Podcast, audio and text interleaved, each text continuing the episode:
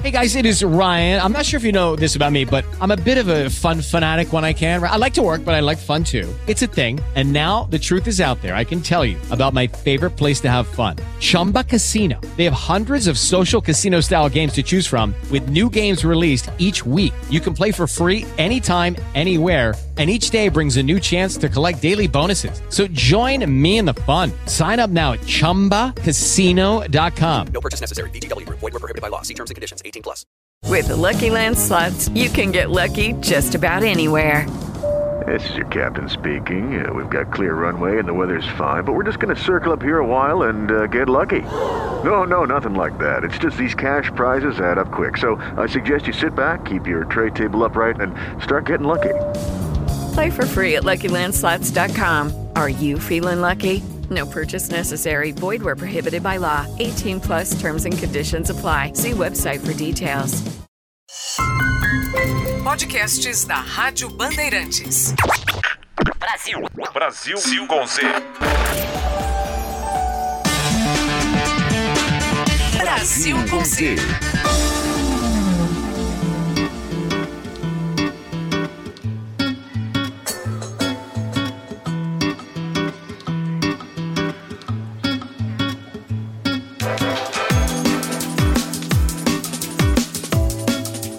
Olá, você embarca agora no Brasil com Z, a sua volta ao mundo semanal comigo, Sônia Blota, e com ele, Cristiano Panvec. Olá, Cris. Oi, Sônia, grande abraço para você, para o nosso ouvinte ligado aqui na Rádio Bandeirantes. Mais um encontro, mais uma oportunidade para colocar já há um ano o Brasil no mundo.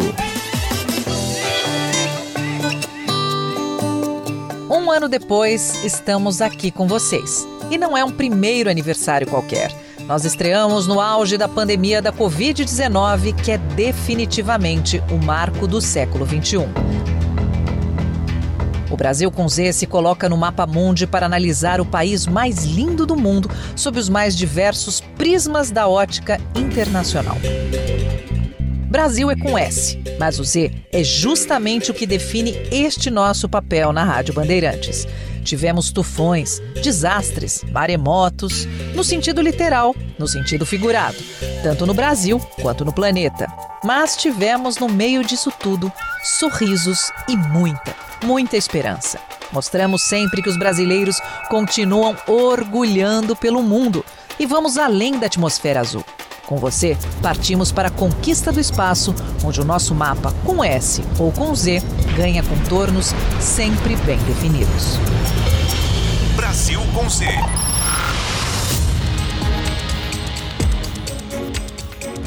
Nestor Foster, embaixador do Brasil nos Estados Unidos, mais uma vez conosco aqui no Brasil com Z. Embaixador, seja bem-vindo. Tudo bom com o senhor? Tudo ótimo, Cristiano. Uma alegria estar com vocês de volta aqui. Um prazer tê-lo aqui, embaixador. Embaixador, nós conversamos com o senhor pouco mais de seis meses atrás, quando havia aquela expectativa da posse do presidente Joe Biden nos Estados Unidos. Passado o primeiro semestre, dá para o senhor já fazer um balanço aí do que foram esses primeiros meses de relação entre o governo brasileiro e o novo governo americano? Certamente, Cristiano, é uma bela oportunidade para a gente repassar um pouco o que, que, o que, que está acontecendo nesses últimos seis meses. É, de maneira geral, é, eu acho que estava certa a nossa previsão de que a relação do Brasil com os Estados Unidos está é, acima de partidos políticos, é, é, um trabalho que se desenvolve numa esfera institucional é, entre dois parceiros que têm uma história de quase dois séculos de relações, não é isso? É, e cuja relação tem um caráter estratégico de um para o outro, né? Nós vimos aqui, eh, acho que nós conversamos a última vez, foi antes da posse do presidente Biden, que foi dia 20 de janeiro, né? E naquela época, enfim, eu mencionava que eu previ uma continuidade da, da relação, e é, é, o que nós temos assistido. Nós vimos aqui, por exemplo, é, depois da troca de, de, de cartas dos presidentes, aí, de cumprimentos, e os dois relembrando os valores compartidos dos dois países, né, como as duas maiores democracias das Américas, valores esses, né, democracia, o respeito aos direitos humanos, ao Estado de Direito, eh, a promoção da liberdade econômica e assim por diante, esses valores que nos unem, e a agenda muito densa. E essa agenda começou, eh, vejam vocês, já no, no, mês de fevereiro, nós tivemos o que foi a maior operação, o maior, eh, o maior exercício militar conjunto das Forças Armadas americanas e brasileiras, chamada Operação Culminating, que trouxe uma companhia de paraquedistas brasileiros a bordo de um KC-390 da Embraer, avião de transporte da Embraer, é, que simulou, e tem essa companhia de paraquedistas, simulou uma invasão aqui brasileira nos Estados Unidos, no estado da Louisiana, lá em Fort Polk. É, foi um exercício muito elogiado aqui pelos comandantes é, militares dos dois lados. O próprio ministro da Defesa brasileiro veio aqui aos Estados Unidos naquele momento. Isso foi em fevereiro, né? Desde então também nós temos aqui procurado intensificar a cooperação no combate à pandemia. É um problema no Brasil, um problema aqui, é, enfim, é, buscando aqui não só aí a cooperação na área do tratamento, na área de, de recursos hospitalares para intubação, no, no, no, temas dos quais os americanos nos ajudaram, mas também buscando aqui vacinas, né? É, e as vacinas vieram, como vocês viram aí agora, faz algumas semanas, chegaram na hora certa, no momento em que o nosso estoque estava mais baixo. O Brasil foi premiado com 3 milhões de vacinas aí da Janssen, vacinas de dose única, é, que nos permitiram aí continuar a campanha exitosa de vacinação que está sendo conduzida no Brasil, que já é, vacinou quase 150 milhões de pessoas. Né? São números impressionantes esses do Brasil, é, com segunda dose, mais de 40 milhões de pessoas. Então, continuamos avançando. E houve essa cooperação importante dos americanos aqui no momento em que nós mais precisávamos. Eu assinalaria ainda mais dois pontos aqui. Um deles, o fato de o Brasil ter sido o primeiro país latino-americano a aderir ao Acordo de Cooperação Espacial Artemis.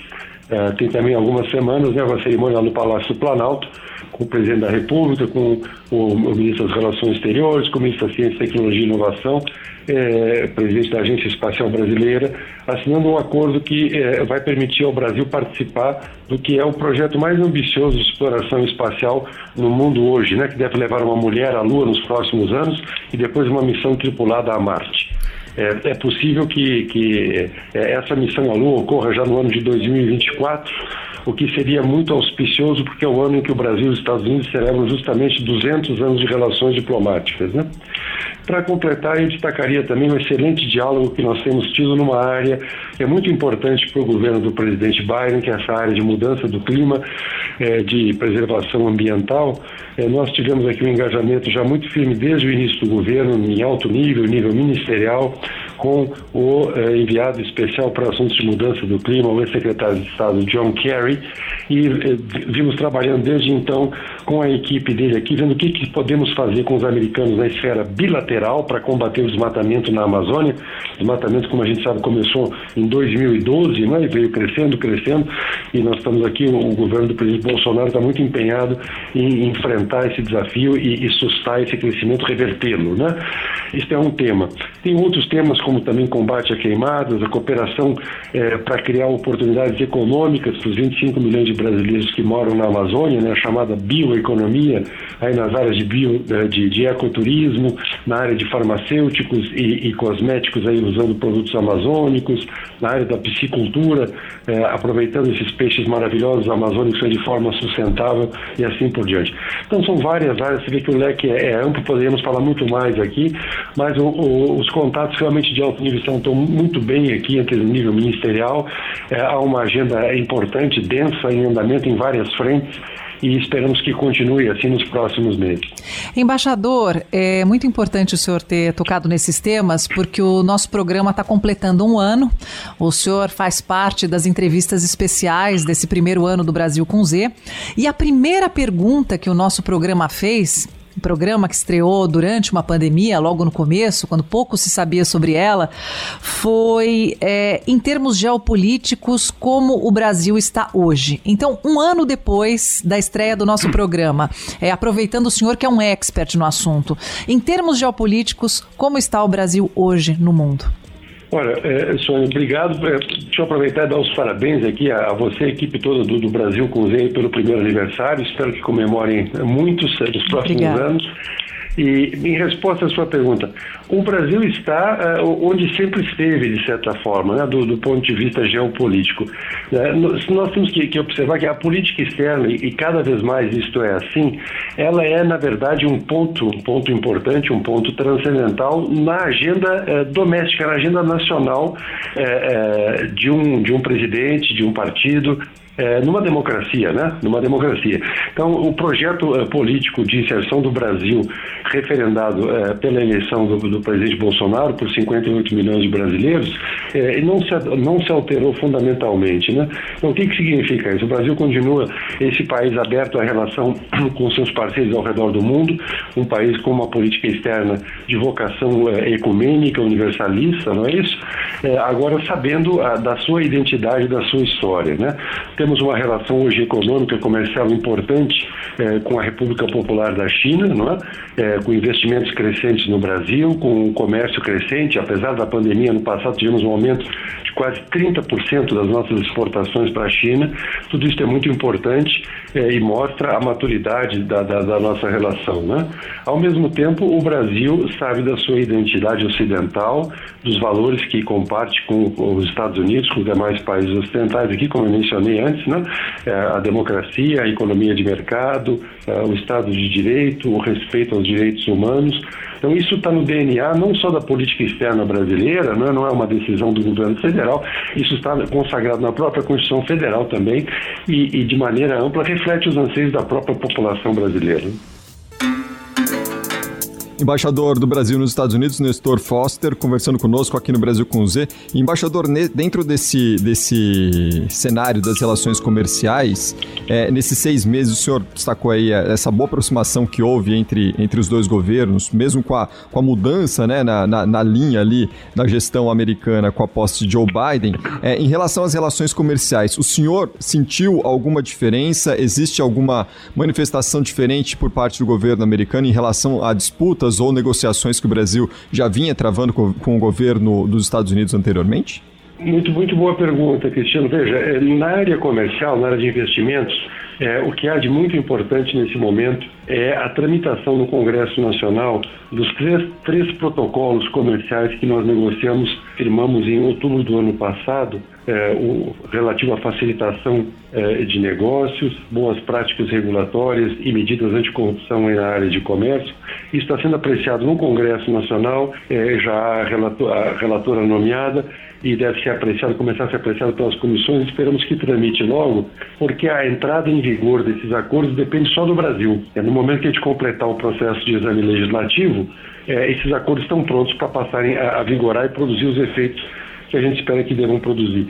De maneira mais ampla, Cristiano, com relação aqui a outras medidas de política comercial, nós estamos um pouco aguardando uma sinalização aqui do novo governo americano que é, empreendeu ao longo desses últimos seis meses uma ampla revisão de acordos comerciais, de iniciativas em vigor, etc., com vistas a, digamos, refinar um pouco de foco para a sua política comercial.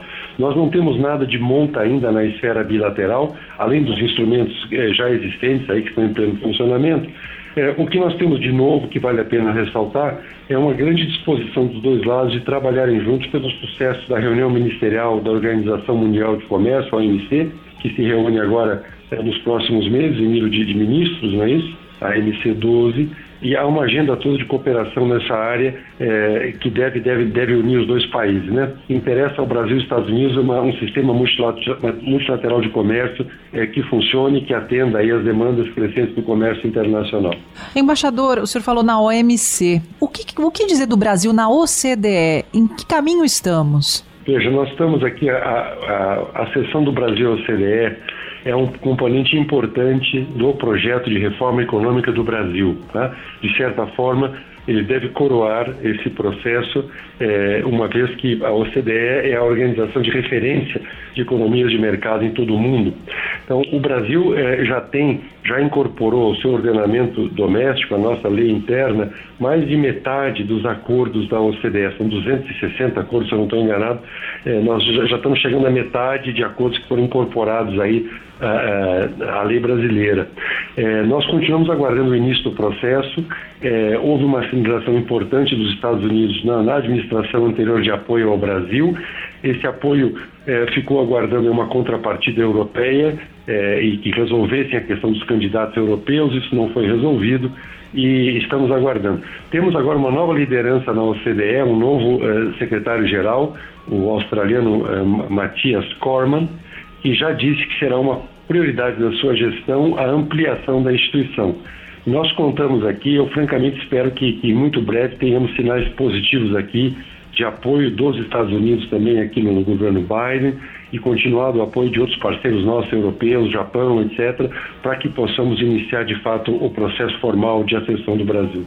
Embaixador, os Estados Unidos anunciaram nesta semana um crescimento ali na casa de 1,5%, com manutenção da taxa de juros aí bem próxima a zero, né, mantendo o patamar, sem perspectivas de aumento dessa taxa de juros, e a gente é, é, observando a, o, o, clima nos Estados Unidos, a, o dia a dia nos Estados Unidos, os Estados Unidos ainda assim preocupado com a variante Delta, né, por causa do aumento de casos, principalmente em regiões menos vacinadas, mas com uma dinâmica de vida melhor, né, é, se, se recuperando aí do ciclo nefasto da, da pandemia. Dentro deste, desse cenário, como é, que o como é que o governo brasileiro, e aí representado pelo senhor nos Estados Unidos, tem trabalhado para aproximação entre os dois países, até mais para uma abertura dos Estados Unidos ao Brasil neste momento de recuperação? Perfeito. Isso se dá em vários níveis, quer dizer, essa retomada da atividade, do crescimento aqui nos Estados Unidos, esses dados que você mencionou, 1,6% de crescimento. With the Lucky Land slots, you can get lucky just about anywhere. This is your captain speaking. Uh, we've got clear runway and the weather's fine, but we're just going to circle up here a while and uh, get lucky. No, no, nothing like that. It's just these cash prizes add up quick. So I suggest you sit back, keep your tray table upright, and start getting lucky. Play for free at LuckyLandSlots.com. Are you feeling lucky? No purchase necessary. Void where prohibited by law. 18 plus terms and conditions apply. See website for details. Do primeiro trimestre, né? Isso. Os dados oficiais, a estimativa para o ano todo aqui da economia é que deve passar de 5% o crescimento, ou seja, recuperando o retrocesso que houve no ano passado com a pandemia. Isso, isso é muito favorável, muito positivo para o Brasil este ano. Isso já está se refletindo no aumento expressivo das nossas exportações aqui nesses primeiros seis meses já praticamente recuperando o espaço o terreno que havia sido cedido no ano passado em razão da, da, da, demanda, da redução de demanda aqui pelos principais produtos nossos em função da pandemia. E com esse anúncio hoje do acordo de infraestrutura, me parece muito auspicioso, porque isso deve eh, continuar a, a, sustentar uma demanda grande aqui por produtos, por produtos siderúrgicos que o Brasil exporta, o setor de óleo e gás, setor de equipamentos, maquinária, motores, etc. Tudo isso vai se aquecendo com esse renovado investimento em infraestrutura aqui nos Estados Unidos. Uma notícia muito boa. Com relação à reabertura de fronteiras, isso é algo que a gente é, diuturnamente aqui é, se ocupa. É, agora, isso não é uma decisão que vai depender exclusivamente da decisão política americana, isso depende da continuada evolução positiva dos números aí no Brasil, né? Nós já conseguimos aqui algumas exceções importantes aqui, por exemplo, para estudantes universitários aqui matriculados em universidades americanas que venham cursar o próximo semestre aqui, foi assegurada uma exceção aí é, é, na, na, na, atual restrição ao ingresso de viajantes é, procedentes do Brasil. A ampliação de, disto para viajantes em geral, né, viajantes de negócios, para turistas, etc., vai, vai depender, como eu disse, da, da melhora dos indicadores sanitários. Nós esperamos que continue a ocorrer com a ampliação da vacinação no Brasil aí nos próximos meses. Né? Embaixador, eu vi que o senhor se, o senhor está otimista quanto à cúpula de líderes sobre o clima. Ora, é uma oportunidade assim, importante. O, o, otimismo, quer dizer, é interessante a gente ver a, a, essa colaboração nossa com os Estados Unidos nessa agenda, é muito importante. É, são dois países aí chaves é, nessa discussão. O Brasil como potência ambiental. É, eu acho que nós devemos ver é, a, a, reunião da COP da, da 26 primeiro com a oportunidade para a gente regulamentar o mercado de carbono, essas questões do artigo 6 da Convenção de Paris, que interessam muito ao Brasil é, que podem nos trazer importante aporte de recursos para financiar o nosso desenvolvimento é, sustentável, né? É, além disso, há, há, oportunidades específicas, né? Por exemplo, na questão de transição energética, o Brasil que foi uma vanguarda mundial na, nesse movimento de transição é, energética, o Brasil começou a, a, se afastar das fontes aí intensas em carbono há 40 anos atrás, né? Com essa opção é, pela energia hidrelétrica, com o seu programa do álcool.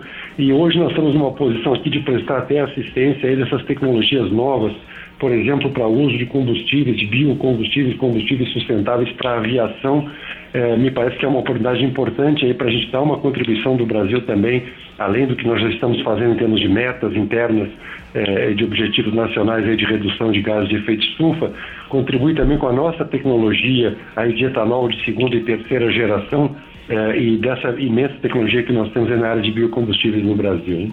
E, embaixador, o senhor falava justamente nas conversas que têm ocorrido de forma bilateral entre Brasil e Estados Unidos sobre a Amazônia. A gente pode esperar boas novidades aí no futuro próximo? Olha, Cristiano, a ideia aqui, esperamos que sim, esse diálogo é um diálogo positivo, é um diálogo que os dois lados, enfim, eh, vêm com, com o sentido construtivo de buscar soluções comuns.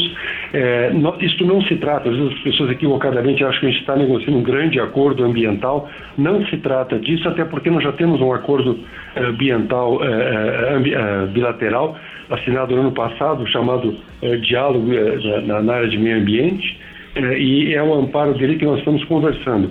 O que, que pode vir de concreto? Podemos ter iniciativas aí, é, por exemplo, de projetos pilotos que nos, nos ajudem aí em áreas aí, como eu mencionei, da, de bioeconomia, de combate a queimadas, projetos que depois a gente possa dar uma escala maior, não é isso? Mas certamente com sentido positivo é assim que os dois, os dois países estão trabalhando com um sentido comum aqui de pro, procurar contribuir para essa agenda tão importante. Né? Ô, embaixador, só para a gente fechar aqui, a gente tem discutido nas últimas semanas, é, trazido esse tema para o nosso, nosso bate-papo semanal aqui no Brasil com o Z, é justamente esse, essa nova, esse novo avanço humano sobre o espaço, né, com os, os novos voos turísticos aí para o pessoal conhecer uh, o, o, planeta do, visto do lado de fora, né? E o senhor em breve, se... embaixador, uh, interrompendo um pouquinho, Cris, o Brasil com Z pretende conquistar outras galáxias. embaixador, o senhor citou aí essa proximidade entre Brasil e Estados Estados Unidos na área espacial. O senhor já se inscreveu aí para algum desses voos, Blue Origin, Virgin Galactic? Tem alguma coisa em mente, embaixador? Estamos procurando a reserva aqui, tá, tá difícil, a procura é muito grande.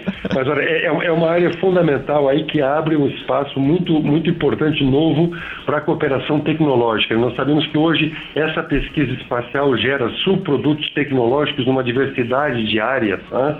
Que movem aí a inovação econômica, movem a oportunidade econômica. É muito importante que o Brasil esteja junto disso. É, esse, o Brasil foi o primeiro país latino-americano a se juntar aos acordos Artemis, né? E nós esperamos aí, é, talvez em 2024, quando completarmos aí o segundo século, talvez termos aí um rover, um jeepzinho lunar lá com a bandeira do Brasil e a bandeira dos Estados Unidos do lado, celebrando justamente o aniversário de 200 anos das nossas relações diplomáticas.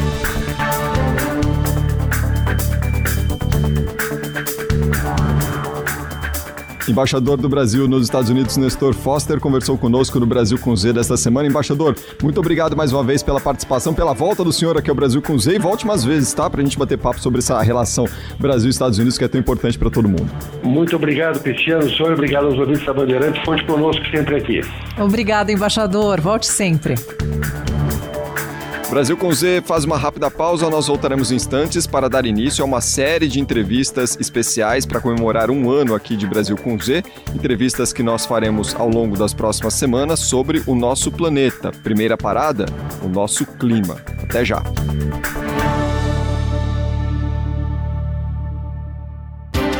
Na Bandeirantes, Brasil com Z. Eu converso agora com o Tiago Maia, que é pesquisador brasileiro, físico, astrofísico, engenheiro e embaixador do Brasil da Declaração Climática Mundial. Tiago, seja muito bem-vindo aqui no nosso Brasil com Z, que completa um ano falando aí sobre temas pelo mundo afora. Tudo bem, Tiago? Olá, Sônia. Obrigado pelo, pelo convite e estou muito feliz de estar aí com vocês. Muito obrigado. Ô Tiago, então a gente começa te perguntando sobre a Declaração Climática Mundial e como você localiza o Brasil dentro desse documento tão importante. Então, é, nessa, nessa declaração, tá, nós seguimos um, um, uma questão do seguinte, que as mudanças climáticas elas acontecem, tá, independente da a, mudanças climáticas globais, tá? Elas acontecem independente da ação humana. Eu sei que uma visão é um pouco diferente do que o mainstream está acostumado, mas é, existem vários PhDs, vários doutores, vários até prêmio Nobel em Física, né, um amigo doutor Iva Gever, que é, assim, não é que a gente negue, que muitas pessoas nos chamam de negacionistas tá, da ciência, mas não. Tá? Nós apenas discutimos a interação humana tá, né, com relação ao clima. Nós somos altamente é, suscetíveis ao quê? às mudanças climáticas. Mas é, nossa ação é intimamente local. Então, quando nós falamos de cidades que possuem microclima local, quando nós falamos de é, pequenas regiões, nós somos altamente influentes. Mas agora, é, se a gente pegar em escala planetária, tá, essa declaração que foi entregue na, na, no Parlamento Europeu, né, justamente lá pelo, pelos nossos, é, é, nossos amigos lá de fora, né, que eu gosto de chamá-los assim, são vários PhDs, vários doutores eméritos e professores eméritos em várias universidades, simplesmente né, a gente fala, é, tem uma, uma visão um pouco diferente né, do que é o, o, que o PCC fala. Justamente que o, o, ser humano ele é o vilão do planeta. Não, nós não somos vilões. Nós somos sim, tá, é, devastadores localmente. E isso tem que, tem que mudar. Tá? Isso nós temos que sim, a natureza ela tem que ser conservada, é onde nós vivemos, respeito à biodiversidade, respeito aos animais. Então, a questão climática está totalmente é, separada disso, que as pessoas colocam sempre no meio, mesmo balaio de gatos. É, isso que você falou é muito importante, Tiago, porque você fala que nós não somos os vilões. Ao mesmo tempo, em, várias, em vários encontros, eu vou um pouquinho mais longe, na Eco 92, é, uhum. já se falava isso. É, ainda, no começo dos anos 90, ainda era uma. É, esse, falar sobre meio ambiente, existia uma, uma expressão que falava de ecochatos. Você lembra disso? Que era uma coisa lembro. que talvez estivesse muito além e se preocupando uhum. com, com o planeta, então de uma maneira muito pejorativa. Só que a mentalidade Sim. mudou. As pessoas uhum. realmente perceberam que o planeta é importante. Agora, Sim. nessa percepção, que ainda precisa ser total, você acha que dá tempo é, da gente ter, é, assim, dessa consciência ser absolutamente coletiva antes do planeta ter prejuízos maiores? Então, olha, é, Sônia, eu falo o seguinte: é, independentemente né, se o planeta virar para uma época de aquecimento ou de resfriamento, a conservação é importante. Ponto. Isso é inegável. Tá? Quem nega isso, aí sim é um negacionista científico. Ah, o que a gente discute tá, é, seria a influência, por exemplo, é, se nós pegarmos uh, o último mês de, de junho agora, né, que passou, a temperatura média do planeta caiu. Mas se nós pegarmos em 2020, foi o segundo ano mais quente registrado desde 1979, na era dos satélites. Uhum. Então, é, toda essa questão climática tem uma perspectiva. Tá? Então, por exemplo, questão de conservação de Amazônia, eu, as pessoas confundem o seguinte, que você fala que se o homem é, não, não, não, é influente na, nas questões de alterar a temperatura, derreter geleira, matar pinguim, etc. Claro, porque as que botam tudo sempre na mesma conta. É isso. Acontece o seguinte, que você é a favor de derrubar a Amazônia, se você é a favor de queimar a Amazônia, não. O desmatamento ilegal, essa coisa ilegal, jogar lixo na rua, tudo isso é, é ruim para o meio ambiente, é ruim para a saúde humana, é, é ruim para a saúde animal. E aí é o que eu falo. É, se a gente tiver práticas, boas práticas de higiene, boas práticas, por exemplo, você quer ver qual é o pior problema ambiental mundial que poucas pessoas exploram? É o saneamento. Olha só. O, o saneamento, se a gente pegar em 2021, como é que pode metade da população brasileira não ter saneamento, não ter água? Olha, Tiago, a gente. Eu, eu, lembro sempre do Joel Betting quando eu falo isso em entrevista. Uhum. É, nós uhum. estamos, uhum. o Brasil está na Idade Média nessa parte do isso. saneamento. E a gente isso. precisa corrigir esse erro. Sim, então é, o grande problema é que as pessoas colocam isso como uma discussão finalizada, não? Porque o, o clima, ele. É, é, olha, Sônia, eu fico, eu fico abismado que Infelizmente, né, é, as pessoas, a grande mídia, no, no, na grande sua, grande sua maioria, elas dão voz somente a uma parte e o resto né, é, acabam sendo marginalizados como negacionistas. Tá? Eu, por uhum. exemplo, eu sou super a favor de vacina, eu me vacinei e recomendo que todos vacinem. E já, já começa a, a falar que as pessoas que questionam as mudanças climáticas são anti-vacina. É mentira. Tá? Então, é, Mas, que é mas falam isso? É, Oi? fa- fazendo um parênteses, falam isso? Falam. Eu já fui chamado até de terraplanista. Você tá brincando, Ju? Não, não. Não, não tô brincando. Agora, como eu, eu né, com, com uma astrofísica nas costas, você é terraplanista. Se eu rasgar meu Se há uma pessoa que sabe que a Terra não é plana, é você. Entendeu? É, não, é, é- é- até, até eu brinco. Se me provar que é plano, eu pulo da borda. Entendeu? Então. Sabe? É.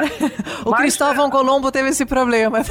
É, ele não teve, ele não teve esse problema, exatamente. O Vasco da Gama, né? E outros grandes navegadores, né? Então, Pois eles não é. tiveram esse problema. Mas é, nós, nós temos o seguinte, que uma das coisas que eles questionam, né, que eles é, sempre falado, é a da quantidade dos eventos extremos, né, que está aumentando. E isso seria uma, uma questão relacionada às mudanças climáticas.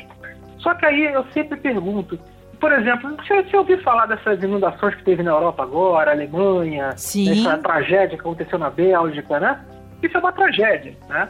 Então, acontece o seguinte, que aquela área, tá? Se, eh, existem relatos, relatos existem estudos geológicos daquilo. Existem relatos da frequência de- desses, desses eventos desde 1230, tá? onde, ora, esses eventos estão mais frequentes, como em 1230, 1375, 1550, 1625, é, 1775 a 1800. E ora, eles estão numa fase menos frequente, como 1300, 1455, deixa eu puxar pela memória, 1725 a 1750. Então, ora, esses eventos estão mais é, fortes, ora eles estão menos fortes, ora estão mais frequentes, ora estão me- menos frequentes. E isso daí, tá, ele foi causado justamente por uma oscilação oceânica chamada oscilação do Atlântico Norte, numa fase positiva, que durante o verão, tá, ele deixa boa parte da Europa, principalmente o, o mais, mais ao norte ali, né, perto da Holanda, Alemanha, Bélgica e tal, ele faz com que esse, esse verão ele seja mais úmido. With the Lucky Land slots, you can get lucky just about anywhere.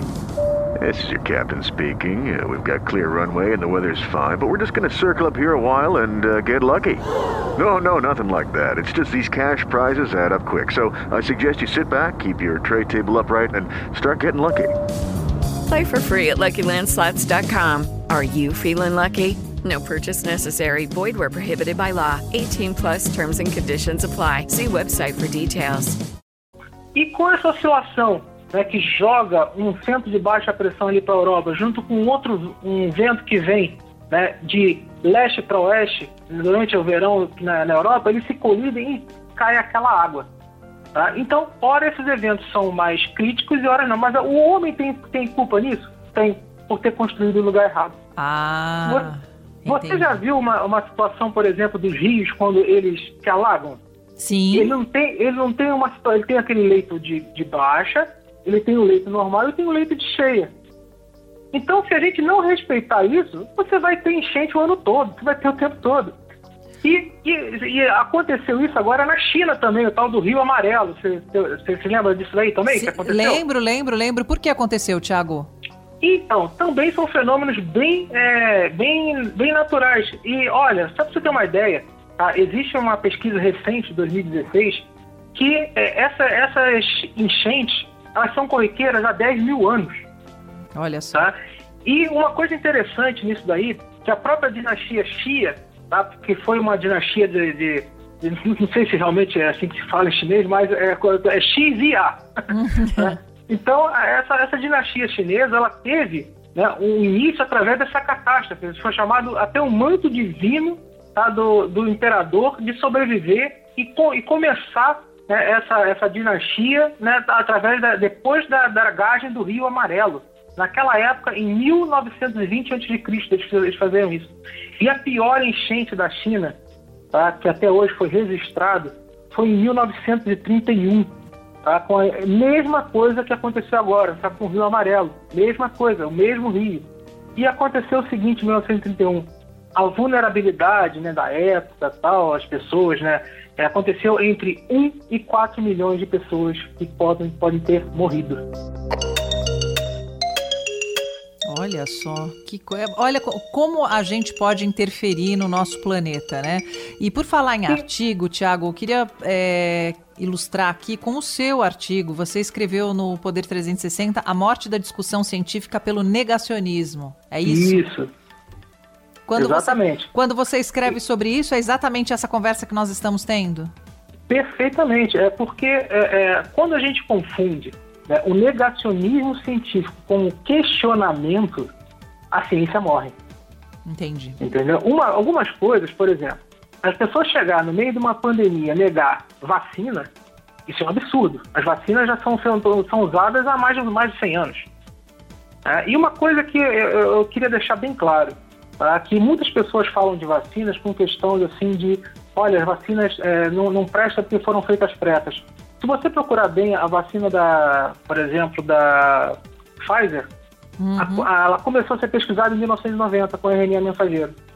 Tá? Então, se a gente usar a ciência, se a gente usar a ciência, usar as evidências, usar as leis e teorias da física e da química, principalmente, que é o que rege né, o nosso planeta, o nosso universo, tá? a gente encontra, é, sim, é, respostas para muitos eventos que a gente pode falar o seguinte, olha, ah, mas hoje em dia está tá morrendo mais pessoas, tá? Está morrendo mais pessoas, a nossa vulnerabilidade aumentou. Porque nós estamos, é, por exemplo, não sei se você, eu moro no Rio de Janeiro, é, tem aquele, teve um desabamento, né, daquele, uma, em Teresópolis, né, que varreu a cidade, foi um, uma coisa horrível algum tempo atrás. Só que aquele, aquele local, aquele evento, tem dados no Bombeiro do Rio de Janeiro que acontece desde o século XIX, com dados. Certo. E as pessoas fizeram essa ocupação do terreno errada. E... Ah, então, aí vai, aí vai botar a culpa no clima, vai botar a culpa na chuva? Não. É a mesma coisa sendo a cidade do Rio de Janeiro. Esse é um local que, historicamente, a mil, é, é, é, lá na época de 1500, já era um local de, de alagadiços. Mas, Thiago, então, nesse, nesse ponto, quer dizer, as é. medidas elas têm que. Já que não houve planejamento e a gente uhum. precisa replanejar, é, uhum. tem dois grupos de medidas, né? As emergenciais uhum. e as a longo prazo. Qual que você acha que Sim. tem que ser a emergencial, por exemplo? Então, volta a dizer, a maior emergência climática do planeta chama-se saneamento básico. Lixo. Você não tem que jogar lixo na rua, entendeu? E primeira coisa, lixo, é bom, é, vamos chamar de emergência ambiental, né? Porque lixo, você jogar um papel na rua, você não está matando o planeta, mas você pode estar tá, tá trazendo um vetor de doenças. Certo? Certo. Agora, as pessoas confundem o CO2 tá, com a morte do planeta. Tá. Tá. Isso é uma coisa que a gente tem que botar na cabeça o seguinte: o CO2 é um dos gases da vida. Tá? Sem CO2, né, não tem vida. Porque uhum. a gente depende das plantinhas, correto? E correto. sem plantinha não tem vida. Então, se a gente fizer. É, é, só, só para ter uma ideia, Sônia, é, eu gosto de pegar sempre os, o passado geológico. Se nós pegarmos, por exemplo, todo o Holoceno, que é, é, esse período que nós estamos vivendo agora, que começou há 10 mil anos atrás, tá? mais ou menos 10 mil anos até agora, nós temos o seguinte, que já, já tivemos né, temperaturas muito mais altas com CO2 mais baixo. Certo. E tivemos temperatura mais baixa com CO2 mais baixo. E quando nós ampliamos essa questão, pegamos milhões de anos, 70 milhões de anos, 83 milhões de anos, aí, minha filha, que realmente você vê que o, o gráfico não se encaixa, né? Que a gente fala o seguinte, ah, o CO2 está subindo, a temperatura está subindo junto. Mas se nós ampliarmos, que realmente nos últimos 150 anos, a Terra aqueceu. Não tem o que, o que falar. Aqueceu. Tem gente que fala Pô. que resfriou. Então, no, na, quando nós pegamos da década de 90 final da década de 90 para cá, a troposfera está é, tendendo a resfriar, que é o que começa a resfriar primeiro. A partir de 2016, o Pacífico ele está começando a virar para uma fase fria, está dando indícios disso. E o Pacífico ocupa pra, praticamente um terço da Terra. Tá? Os oceanos, que são 71% do planeta, é que praticamente comandam. A Amazônia ele é muito importante, ela é assim, fundamental. A maior riqueza da Amazônia é a biodiversidade. Mas você sabe quanto a Amazônia ocupa do planeta? Quanto? 1%. 1%, ou seja, é, para o planeta não faz pasquinha, mas para o Brasil, para as pessoas que habitam, para os animais, para as plantas, ela é importantíssima, é fundamental. Faz toda então a diferença. as pessoas têm que entender a escala, a escala do fenômeno global e local. Então? Tiago, É, até, até para encerrar aqui nossa entrevista, falando do- da importância da Amazônia, é, Uhum. a Amazônia ela causa frisson internacional. Isso em todos Sim. os cantos do planeta. Ela é a Sim. nossa, vamos dizer assim, a nossa vedete das manchetes internacionais. Pois e é. eu queria sair do teu, saber do teu ponto de vista, né? É, por quê e como é que a Amazônia está hoje nas notícias Então, internacionais? Então, é, a Amazônia ela é muito importante. Tá? É, é o é um dos maiores biomas, se não me engano, é o maior bioma tropical do mundo. E é uma, sabe uma coisa que as pessoas né, simplesmente erram? Chamar a Amazônia de floresta. Tá. A Amazônia não é uma floresta. Tá? Ela tem 23 biomas florestais de 50. Então você tem biomas florestais, não flore- é, é fito, ou seja, tem tipos diferentes de, de espécies diferentes, né? De, por exemplo, tem 23 florestais, você tem o resto das 50 não florestais, tem não florestais, tem rasteiras, você tem mistas. Então é uma biodiversidade tão, tão intensa na Amazônia que chamar ela de floresta é um erro, assim, tremendo. Tá? Você está simplificando o bioma, uma coisa que não é. E, e lá fora, tá? quando a gente fala de desmatamento, de claro que existe desmatamento. Você negar, isso é, é- não faz sentido. Mas é, o que, que é o que, que é o que eu falo, costumo dizer desde os outros governos, não é a partir desse não, que aumentou o desmatamento, com certeza, os dados mostram. Mas o que, que desse desmatamento é desmatamento legal, o que, que é ilegal?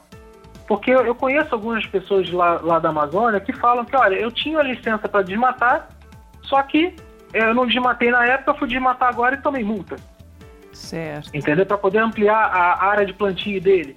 Mas aí eu pergunto, eh, eu faço outro, outro questionamento. Quando você vê a Amazônia, né, o que, que é a pior área de desmatamento? É a Amazônia legal, não é o bioma Amazônia. As pessoas fazem essa confusão do Amazônia legal ocupa parte do Cerrado. E só para nível de informação, Sônia, você sabe qual é o bioma brasileiro que mais queima? Qual?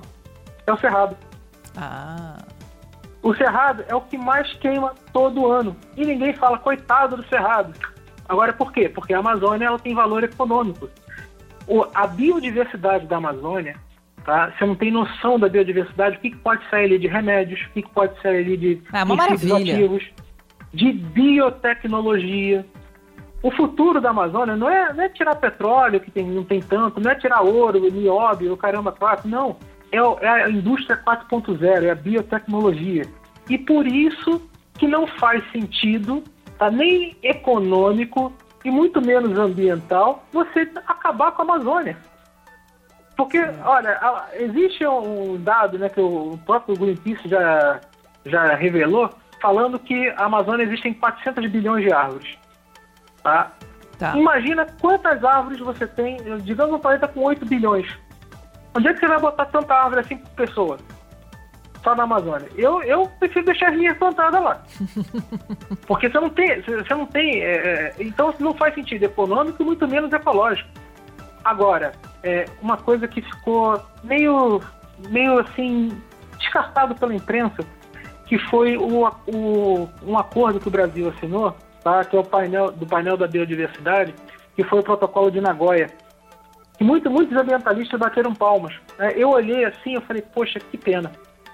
Porque lá, uma, uma das, das cláusulas fala que é, a Amazônia, tá? todos os signatários, tá? ou seja, todos os países que assinaram, esse acordo, é, os representantes lá tinham que fazer a repartição total e igualitária de todos os bens da biodiversidade.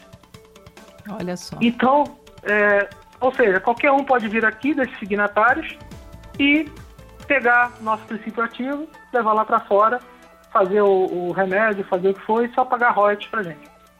Que coisa. Tiago Maia, pesquisador brasileiro, físico, astrofísico, engenheiro embaixador do Brasil da Declaração Climática Mundial. Tiago, eu te agradeço muito por essa brilhante entrevista e volte sempre ao Brasil com Z.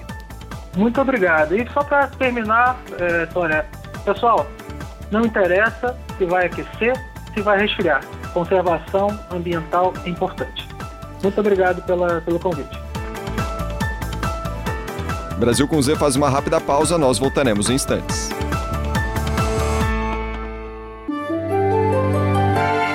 Brasil com Z.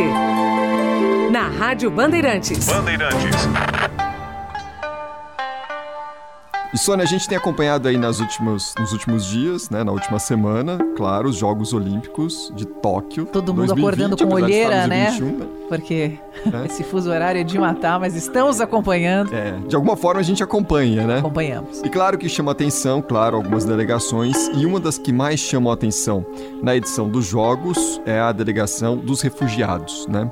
A dedicação dessas pessoas, a realização de um sonho e, e- e a concretização do espírito olímpico ali personificado naquelas atletas que estão ali disputando é, sob uma bandeira é, específica, né? Que não é a do próprio país. Para a gente entender como funciona a organização, o apoio a esses atletas, a gente convidou aqui para o Brasil com Z de hoje o assessor de informação pública do Acnur, que é a agência da ONU para refugiados, o Miguel Pacchioni. Miguel, tudo bem? Seja bem-vindo. Muito obrigado, Cristiano. Sônia, prazer falar com vocês. Tudo bem por aqui também com olheiras, viu? Ah, mas Miguel, o prazer é todo nosso. O Miguel que aí nos abastece é, incessantemente de fontes, de assuntos pelo mundo afora, agora conosco aqui no Brasil com Z. Ô Miguel, como que funciona esse apoio dado a esses, esses atletas que, que têm características muito específicas, né? De fato, Cristiano, a gente está falando, né, enquanto a Acnur, a Agência da ONU para Refugiados, de um time que foi formado em parceria com o Comitê Olímpico Internacional de 29 atletas refugiados de 11 diferentes países de origem e que estão em 14 diferentes países de acolhida, dentre estes o Brasil.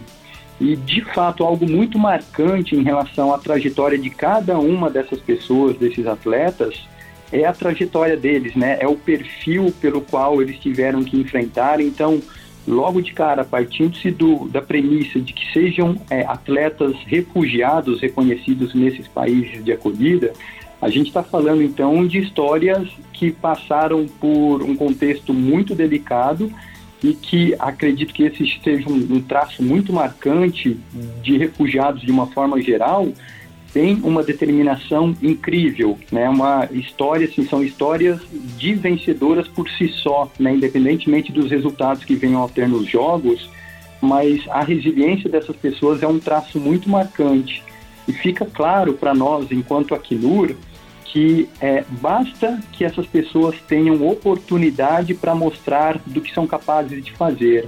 Eu acho que os jogos vêm a provar isso, né? De que uma vez que essas pessoas tenham chance de se é, equivalar aos demais atletas, eles entram nas disputas assim com uma determinação irradiante, algo que muito nos inspira aqui do lado do nosso trabalho de fazer com que esse acesso possa ser promovido. Miguel, obviamente que nesse seu trabalho você se aproxima muito das realidades, né, dessas pessoas, desses refugiados, desses atletas. Do ponto de vista psicológico, estou te perguntando isso porque você participou de uma pauta minha com a Marra Marmo, que ela ficou Uhum. muitos anos, ela só se tornou brasileira, era ela, Cris, que é filha de sírio, de libanês, e não teve pátria até vi- 30 anos de idade. E a primeira pátria dela foi o Brasil.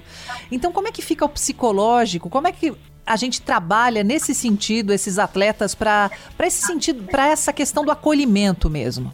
Sônia, é um ponto muito delicado esse, justamente por aquilo que eu tinha dito, né? São pessoas que, por si só, já trazem na sua bagagem ali, na, na sua própria trajetória, um peso muito forte de terem sido forçadas a deixar os seus locais de origem. Então a gente está falando aqui de trajetórias e muitas vezes, aliás, são atletas hoje, mas que tiveram que abandonar os seus países enquanto crianças.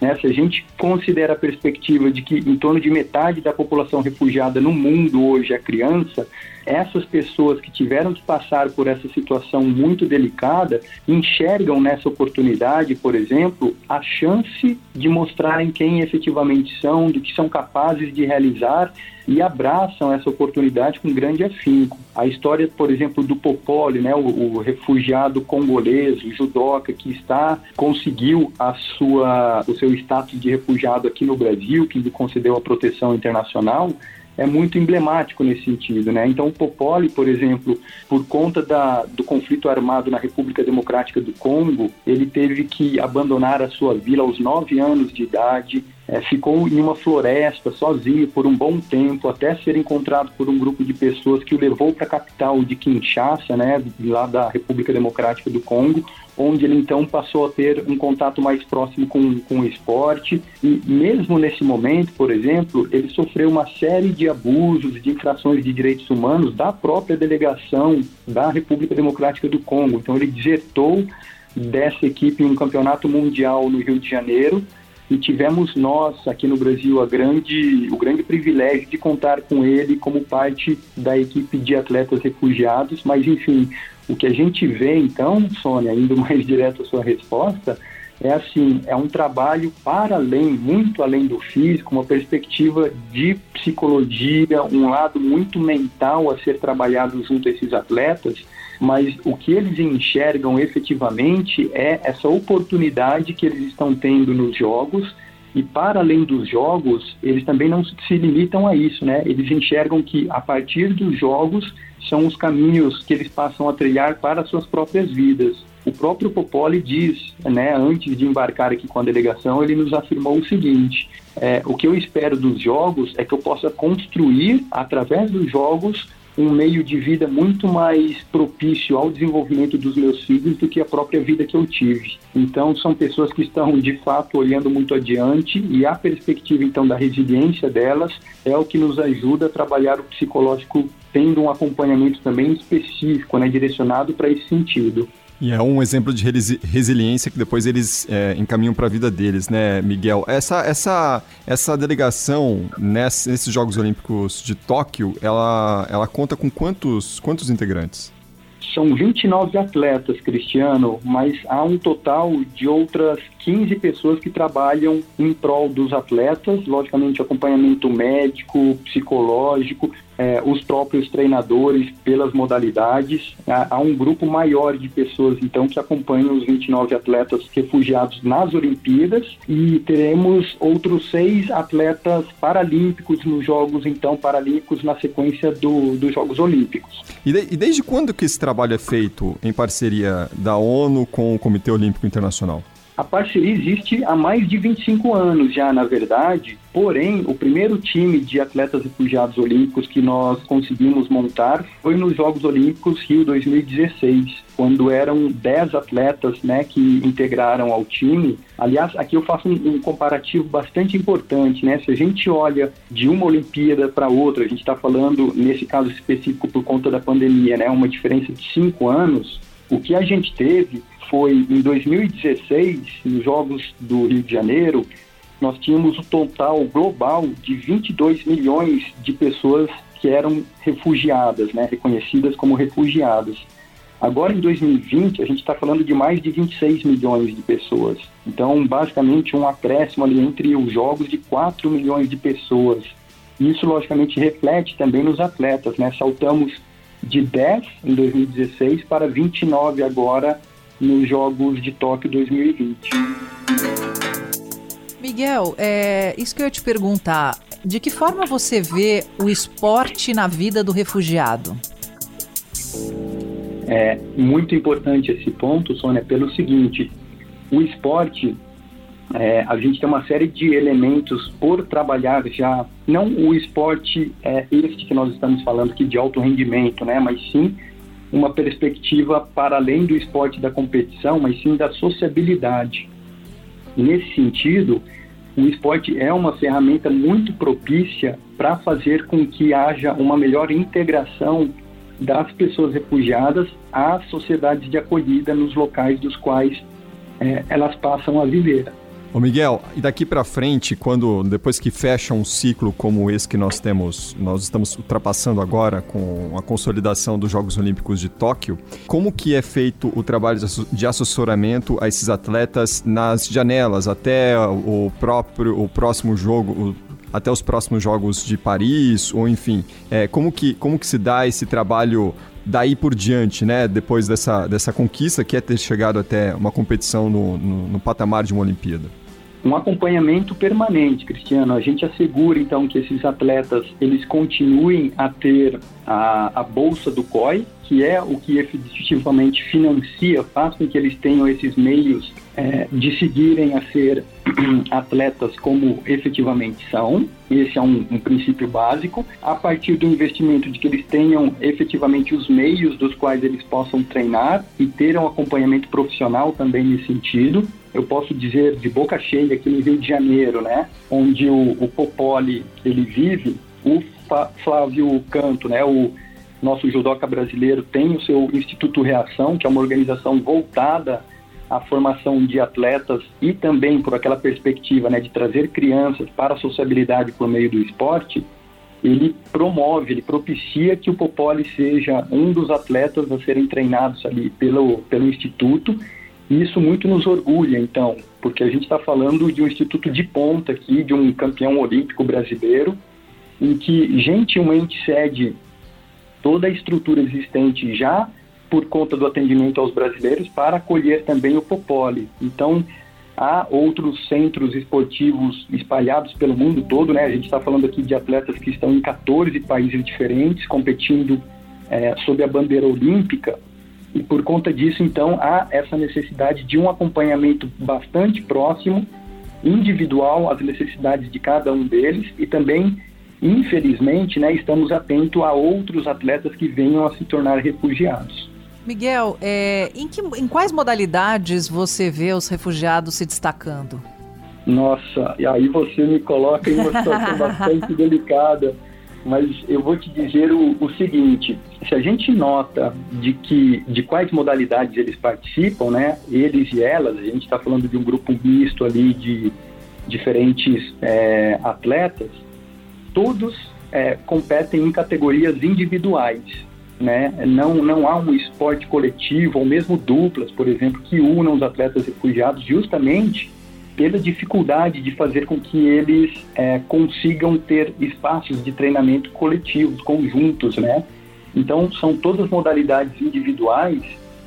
Eu diria é, que um, um ponto de destaque seria tanto o atletismo e aí olhando para um recorte muito mais dos atletas de origem africana que estão é, competindo é, sob a bandeira da, do Comitê Olímpico Internacional, mas eles treinaram no Quênia, né, onde há um campo de refugiados, Kakuma, que os acolheu, e aí eu estou falando de profissionais, né, atletas que são do Sudão, Sudão do Sul, da, do próprio é, da República Democrática do Congo, então, o conviver com atletas quenianos, por exemplo, já propicia que eles possam integrar aos times quenianos nos treinamentos e fazer com que eles sejam é, atletas, corredores, um tanto quanto natos, praticamente. E, por outro lado, também, a, a questão das artes marciais, de uma forma é, geral, a gente está falando aqui tanto do judô quanto do taekwondo, karatê, que são também meios específicos de fazer com que as pessoas refugiadas é, possam, é, evidentemente, mostrar todo o talento que têm e, e, um poder de concentração também muito forte. Então, é, em suma, eu iria para as artes marciais e para o, o, atletismo, que é aquele o grupo de, de esporte que agrega mais as categorias, as modalidades individuais pelas quais os atletas refugiados participam. Né? Queria só para a gente fechar essa entrevista, o Miguel citou alguns casos aí de atletas. Queria, só porque vou puxar um pouquinho a sardinha pro meu lado, viu, Miguel? Porque eu gosto muito de natação. E aí eu queria destacar aqui a história da Yusra Mardini, ela que tem 23 anos. Ela terminou em último na seletiva para os 200 metros borboleta no nado feminino, claro. Mas só queria uhum. destacar quem é ela, né? Quase se afogou no mar Mediterrâneo, tentando fugir da guerra da Síria, né? Seis anos depois, conseguiu estar lá na piscina em Tóquio a posição ali tanto faz. A questão era a vitória pessoal, né, Miguel? De chegar lá e representar né, a, a, a, figura ali do refugiado, não, não sob a bandeira da Síria em si, mas ali a figura, né, representando como, como ser humano uma vitória pessoal dela. E, e aí, certamente, né, é, se colocando, se colocando na figura dela uma, uma homenagem para tantos outros que, que não tiveram a mesma oportunidade, né? Que exemplo lindo, Cris. É isso, é, muito é isso, Cristiano A gente está falando, a história da Yusra, por exemplo, como a de todos os demais atletas refugiados, é muito inspiradora, né? Ela nadou, por exemplo, pela própria vida. É. Né? O barco que ela teve que tomar na Síria para chegar até a Grécia, o motor do barco parou de funcionar em alto mar. Ela e a irmã, que já eram nadadoras, tiveram que pular da embarcação e a nado empurrar o barco com tantas outras pessoas dentro até o litoral grego. É. Né? É isso mostra muito do que, que a gente está falando, né? Quando a medalha se torna um detalhe. Exatamente, a história é a história traduzida ali, né? Miguel Pacchioni, assessor de informação pública do Acnur, a agência da ONU para Refugiados, conversou conosco aqui no Brasil com Z. Miguel, valeu pelo papo, foi ótimo. Volte mais aqui ao Brasil com Z para a gente seguir nas nossas conversas, tá bom? Um prazer conversar com vocês, Cristiano, Sônia, e um abraço para todos os ouvintes do Brasil com Z. Um beijo, Miguel, super obrigada.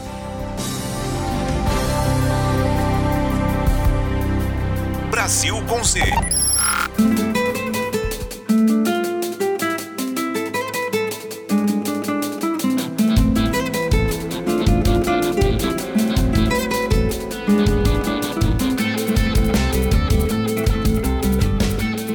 Sônia, e nesse nosso encerramento eu não poderia deixar de fazer aqui um agradecimento especial a você, ouvinte, que esteve conosco desde o primeiro Brasil com Z, lá em 1 de agosto de 2020.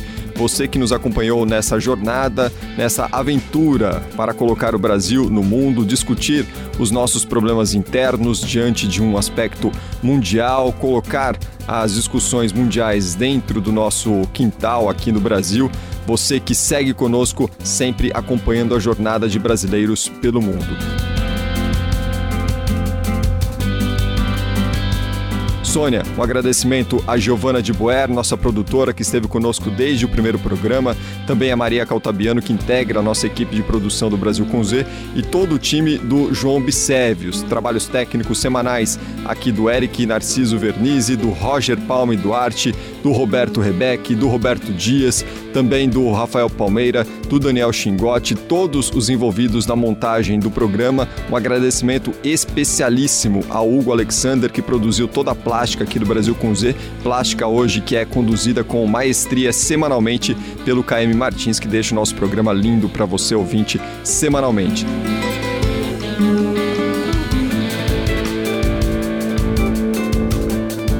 Sônia, valeu demais por esse um ano, pela companhia. Um grande abraço para você. Até a semana que vem. Tchau, Cris. E obrigada a cada um de vocês. Brasil com Z, feliz aniversário.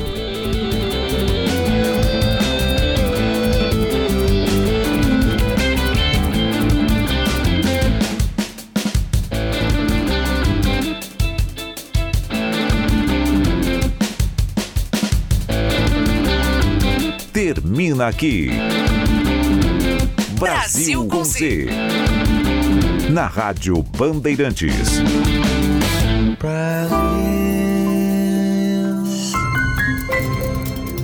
Podcasts da Rádio Bandeirantes.